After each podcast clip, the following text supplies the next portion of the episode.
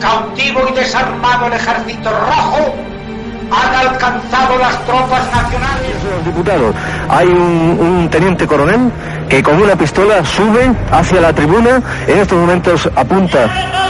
Es un. Estamos viviendo momentos muy graves para nuestra vida democrática. Y en estas circunstancias quiero dirigirme directamente a todos. de cercanías que circulaban Esto es Historias de la Historia. Dirige y presenta Fernando Lumbreras.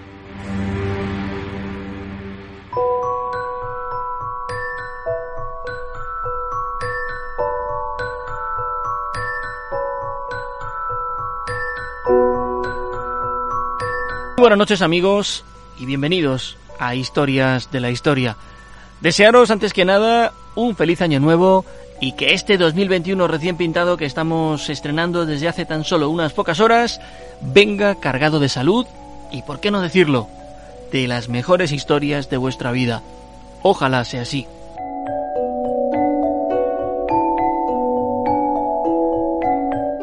Hoy os traemos una de esas crónicas que a mí en lo personal me han dejado helado. No tanto por lo que ocurrió, que uno con las noticias de estos últimos días, de estos últimos meses, casi parece estar curado de espanto, sino por la propia naturaleza de los protagonistas. Hace apenas unas semanas llegaba a mis manos una serie de noticias recortadas de un periódico local español de gran importancia como es La Verdad de Murcia un abrazo eh, a, los compañeros de ese fantástico periódico. Estas crónicas, que venían firmadas por varios redactores, hacían referencia a una historia estremecedora, sucedida en esta región española allá por mediados de la década de 1960.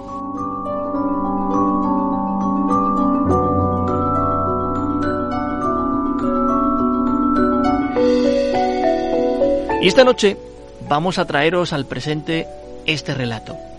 Esta noche aquí, en Historias de la Historia, os hablamos de Piedad Martínez del Águila.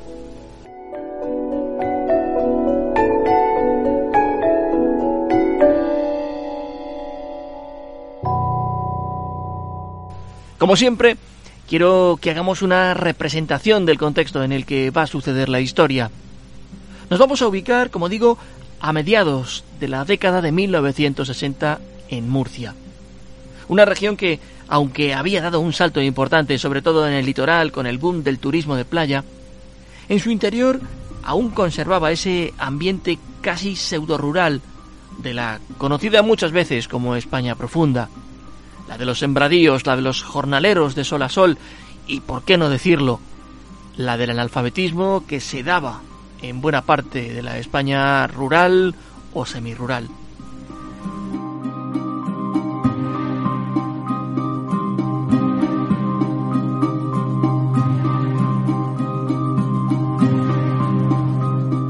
En el conocido como Carril de la Farola, eh, lugar bien, bien reconocido entonces y hoy rebautizado como Barrio del Infante, en la capital murciana, vivía Andrés Martínez del Águila con su esposa Antonia y sus diez hijos. Andrés era un humilde y sencillo obrero de la construcción y su esposa se ocupaba en lo que podía, haciendo pequeñas chapuzas para llevar algo de dinero a casa.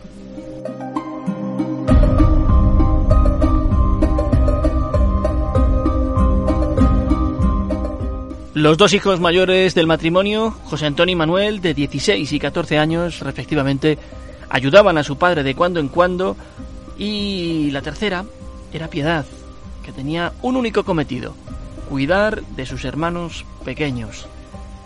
Lo cierto es que a Piedad le quedaba muy poco tiempo para jugar, porque cuando no estaba dedicándose a los hermanos más pequeños, estaba puliendo piezas de motocicleta en un pequeño y casi clandestino taller.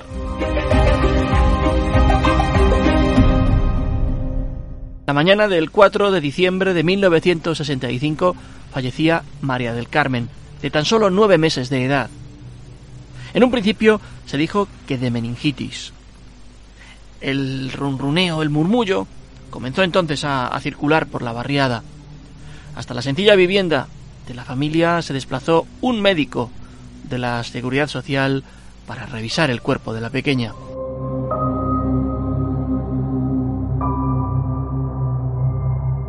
En un principio, dentro de lo terrible que es para un padre perder a un hijo, la familia asumió esa pérdida con cierta resignación, pues habían también perdido a otro bebé tiempo atrás por la misma enfermedad. La familia no se había repuesto aún de tremendo golpe cuando tan solo cinco días más tarde moría en idénticas circunstancias Mariano, de tan solo dos años de edad, también diagnosticado con una meningitis letal. Pero es que, para colmo de todos los males, a la semana siguiente también perdía la vida la pequeña Fuensanta, de cuatro años de edad. ¿Qué estaba sucediendo en esa casa? Los integrantes de la familia podían padecer una enfermedad congénita que se manifestaba a tan corta edad. Lo que sucedía era un completo misterio, pero por el barrio circulaban toda clase de rumores que llevaban incluso al mismo aislamiento social de la familia. Con todo y con eso, la muerte de Fuensanta atrajo la atención del médico que se desplazó a la casa para examinar a la pequeña. Le pareció enormemente sospechoso todo lo que estaba sucediendo y se negó a firmar el acta de defunción de Fuensanta. Intrigado por los acontecimientos, porque había circunstancias que no cuadraban, acudió al juzgado de guardia y puso en conocimiento del juez todo lo sucedido. Las calles de aquel barrio se habían convertido en un auténtico torrente de rumores y de acoso popular que llevó a que la familia entera fuese internada en un hospital para ser sometida a toda clase de exámenes. Por precaución, Andrés y Antonia, los padres, fueron detenidos. A partir de su arresto, se les sometió también durante días a todas las pruebas médicas pertinentes para determinar si había algún tipo de elemento patógeno que se hubiera contagiado a los niños. No encontraron nada.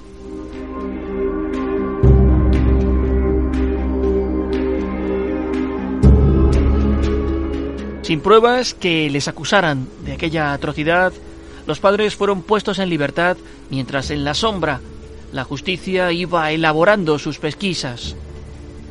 Con el dolor de las pérdidas, la familia pasó aquellas navidades en su casa, siempre observados por los vecinos, siempre bajo el foco de los rumores de cuantos vivían en esa barriada de Murcia.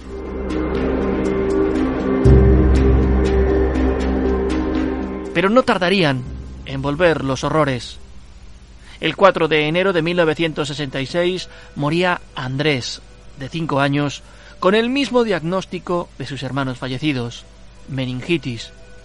Los propios vecinos llegaron incluso a pensar que en los hermanos muertos había un virus que saltaba a los vivos y terminaba con sus vidas. Pero el caso dio un vuelco cuando los cuerpos de los cuatro hermanos fallecidos fueron trasladados a Madrid, al Instituto Nacional de la Salud, donde fueron meticulosamente reexaminados.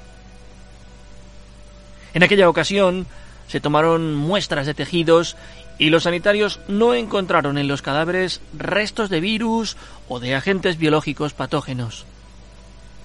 Los restos mortales de los cuatro niños regresaron a Murcia, donde volvieron a ser enterrados.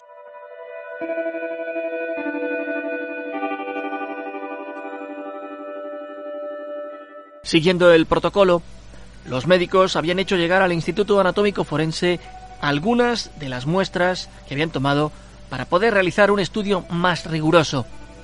Y fue este prestigioso organismo el que encontró el motivo de las muertes, el que encontró el envenenamiento.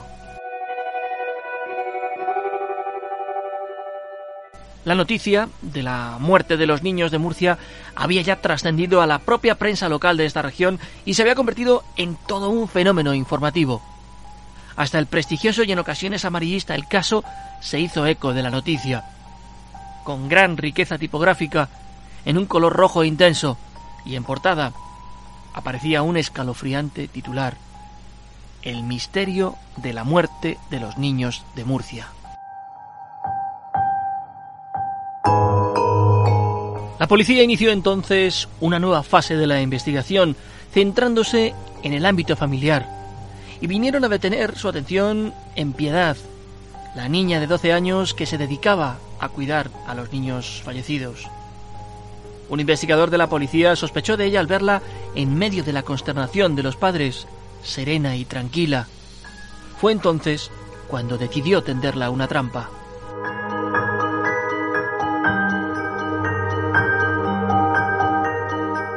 La invitó a tomar algo y simuló que en el vaso de leche que había pedido la niña echaba un poquito de cloruro.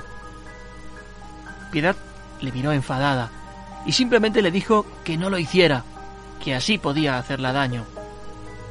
El policía supo entonces que estaba bajo una pista decisiva, fundamental, y continuó presionándola con cierta vehemencia, todo se ha dicho, para que llegase la tan esperada confesión. Y la confesión llegó.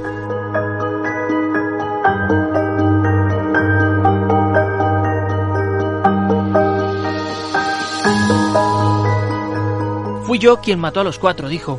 Los tres primeros por orden de mi madre, al último por mi propio impulso. El escalofriante testimonio llevó a una exhaustiva investigación policial con el correspondiente interrogatorio a la niña.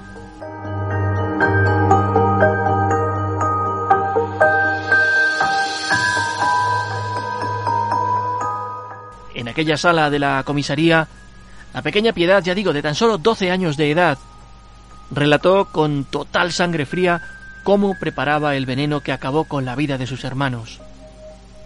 Contó que picaba unas pastillas de limpiar metales y que las mezclaba con veneno para ratas.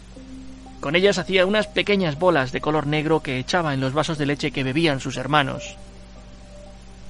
La mezcla tremenda del cloruro con el cianuro fue absolutamente letal para los pequeños que tuvieron unas agonías terribles.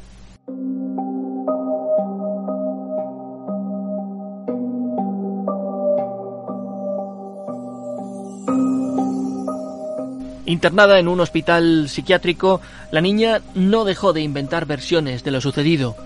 Hasta cinco hubo, culpando muchas veces a su propia madre que nunca había tenido nada que ver con lo sucedido. Desvelado el misterio del envenenamiento, el periódico El Caso volvió a hacerse eco de lo sucedido. La opinión pública española pudo ver entonces el rostro de la envenenadora con un titular terrorífico. Yo los maté.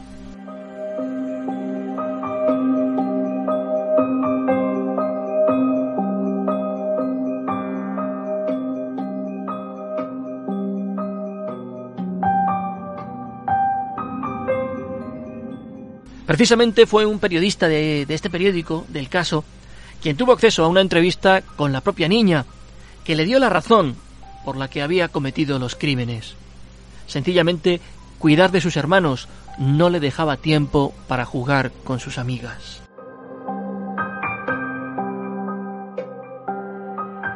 Con tan solo 12 años de edad, Piedad pasó del hospital psiquiátrico a un convento de Murcia, célebre entonces por hacerse cargo de niñas en situación de riesgo de exclusión social. Allí se le pierde la pista para siempre. A día de hoy, Piedad Martínez del Águila Pérez sigue en paradero desconocido.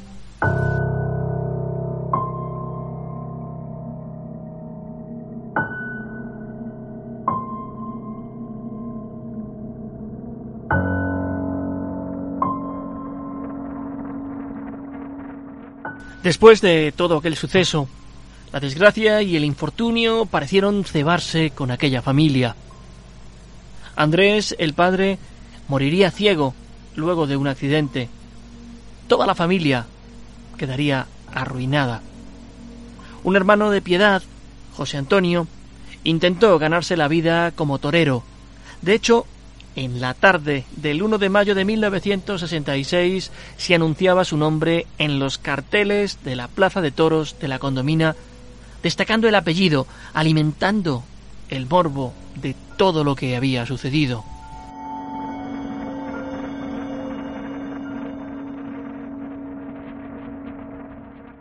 En aquella corrida, José Antonio se desmayó fruto del miedo.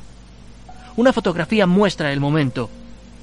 Después de aquello, malvivió por la ciudad, dedicándose a la delincuencia y acabando con sus huesos en la cárcel, ubicada entonces en la Plaza Circular.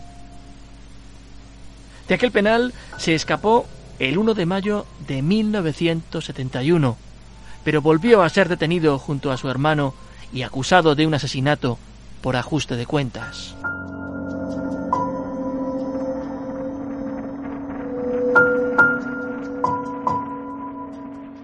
De piedad, como digo, nunca más se supo, pero su caso engloba casi como si se tratase de un manual de criminología.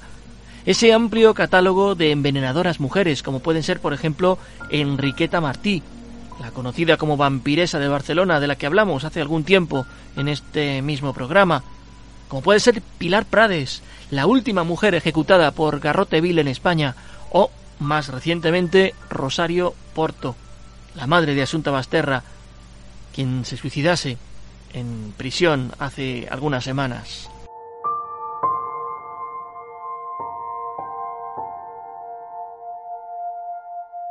Y esta es la historia de Piedad Martínez del Águila, la niña envenenadora de Murcia, todavía con la dosis, nunca mejor dicho, de misterio para llenar estas noches de viernes en Historias de la Historia, aquí en Viva Radio y en toda esa suerte de emisoras que tienen a bien tenernos para que lleguemos hasta donde sea que estéis.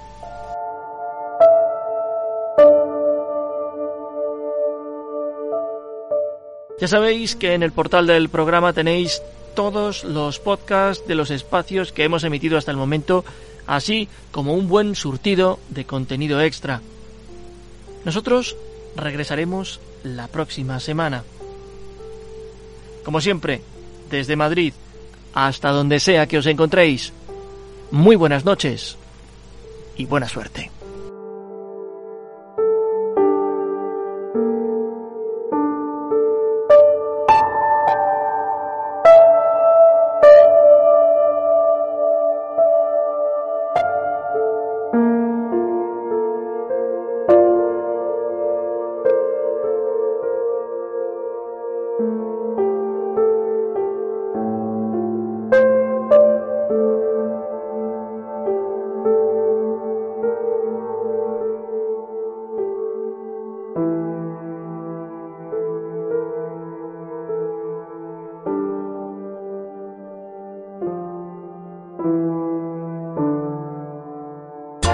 Viva Radio, tu radio de viva voz.